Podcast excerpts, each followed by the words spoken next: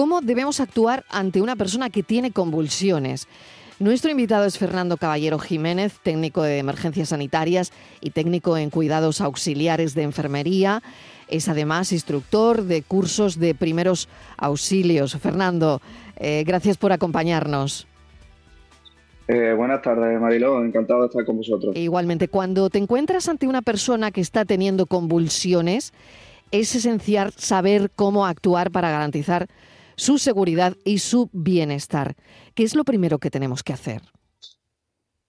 Bueno, yo, creo que lo primero que tenemos que hacer es lo más complicado, que es mantener la calma. O sea, eh, tenemos que tomarnos cinco segundos, eh, contemplar el, problema, dónde está. Eh, sabemos que, es una víctima con convulsiones, pues una vez que hemos identificado el problema y nos hemos calmado un poquito, que ya te digo, es lo más complicado, eh, lo primero que tenemos que hacer es retirar todos los objetos que puedan dañarse, esa víctima puede dañarse con ellos. Eh, recordemos de que son unos movimientos muy bruscos, eh, una agitación muy severa y claro, con cualquier golpe se puede hacer daño. tenemos que tener mm, una especial atención con la cabeza es decir, eh, intentaremos que en la medida de lo posible y que nos deje, eh, conservar que la cabeza, eh, sujetándola con nuestras manos, se dé los menos golpes posibles. Y si entramos con una, fase un poquito más de relajación o esos temblores primeros mm, se han solapado un poquito con la tranquilidad, hacemos un poquito de, de control cervical para que no se muerda la lengua es fundamental, eh, ya, comento el tema de retirar, eh, para abreviar lo que son, retirar todos los objetos que se puedan hacer daño e intentar que no, que no se muerda la lengua. Pero por supuesto, y esto ha sido mucho hincapié, nunca jamás meter nada en la boca de, de la víctima. Claro, control cervical nos ha comentado para que la persona que está convulsionando no se muerda la lengua. ¿Cómo es ese control cervical? ¿Qué tenemos que hacer? Elevar la barbilla, ¿qué hay que hacer? Es una maniobra bastante sencilla. Lo que pasa es que, eh, claro, cuando se trata de un paciente que está convulsionando, pues eh, en realidad no tenemos que adaptar al paciente. Es tan sencillo como si nos encontramos la víctima en el suelo, poner una, mano en, en, el mentón y otra mano en la frente y hacer una maniobra frente-mentón, inclinar la cabeza hacia detrás a sabiendas de que vas a respirar un poquito mejor y además eh, la lengua se nos va a quedar, eh, digamos, en reposo en la parte inferior del paladar.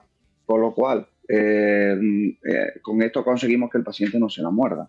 en si pasamos de, fase y esa fase se queda un poquito más tranquilo, si este paciente suele tener cosas, o sea, estos ataques epilépticos eh, a menudo pues aconsejamos, evidentemente que lleva su medicación, eh, una cánula de Gelde que viene súper bien adaptada para que eso sí lo podemos meter en la boca y ahí sí puedes morder.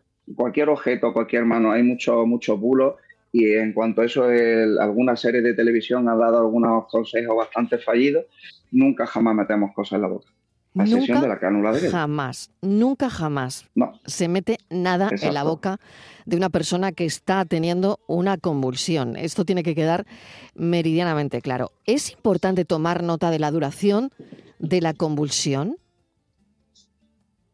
Eh, en estado, eh, el estado de, la epilepsia, eh, dependiendo de qué tipo de evolución lleva, es bastante importante porque nos va a aconsejar, nos va a guiar a un futuro eh, pronóstico o diagnóstico, mejor dicho, de esa enfermedad. Dentro de la epilepsia hay muchas variedades. Entonces, eh, ese tiempo nos va, va a indicar si la medicación es adecuada, si está evolucionando, si está empeorando. Eh, mm, anotar el tiempo que está convulsionando es bastante, bastante eficaz y, nos sirve como un, añadido para luego el diagnóstico final. Y por último, Fernando, una vez que la convulsión ha terminado, ¿cómo debemos uh, reaccionar con la persona? ¿Qué le tenemos que contar? ¿Qué, le decimos? Porque igual la persona no recuerda lo que ha ocurrido. No sé si una vez que la convulsión termina, hay un procedimiento eh, primero asegurarnos de que la persona está bien, ¿no? Está claro, pero no sé si hay un, un procedimiento para proceder, valga la redundancia, mejor, para hacerlo mejor. Em, evidentemente, cuando, cuando ya esa, ese ataque epiléptico, eh, que digamos que es lo más, lo más visible ¿no? en esa fase tónica, eh, y ya ha pasado el momento más, eh, más agitado y ya se pone en una, en una fase que llamamos atónica, donde los músculos del cuerpo pues, ya se pueden, se relajan, digamos. Evidentemente vamos a aprovechar esa oportunidad para ponerlo en posición lateral de seguridad. Efectivamente esta, esta posición, digamos, eh, que es tan sencilla como que tan, sencilla como eficaz, es simplemente eh, ponerlo a la víctima del lado izquierdo, a ser posible, eh, con la cabeza acolchada con su brazo apoyada en ella, y esto nos le va a impedir, si, porque hay veces que, que el ataque epiléptico acaba con evidentemente esa relajación, pero esa relajación puede llevar consigo una, un vómito, digamos. Eh, ese vómito con esta posición lateral de seguridad evitamos que se lo atrague. y evitando esto, evitamos una, un broncoespasmo y eh, un mal mayor. O sea, es decir, concluyendo para, para que los oyentes lo tengan claro, eh, una vez eh, que tengamos el, ataque epiléptico, quitamos cosas alrededor, eh, intentamos hacer un control cervical cogiendo la cabeza y estirando un poquito, haciendo la maniobra frente al mentón, y aguantamos el, tiempo que vamos a tener en cuenta para luego comentárselo a, los sanitarios. Una vez relajado, lateral de seguridad y controlamos que, está bien, que está respirando, simplemente con poner la mano en el vientre.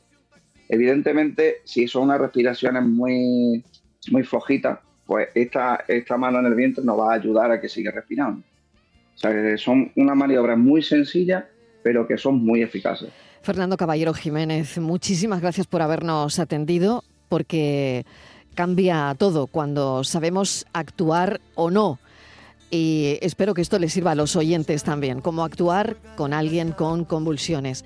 Muchísimas gracias, Fernando. Un saludo. Muchísimas gracias a vosotros. Un, lujo poder estar con, contigo, Marilo. Gracias, un abrazo enorme.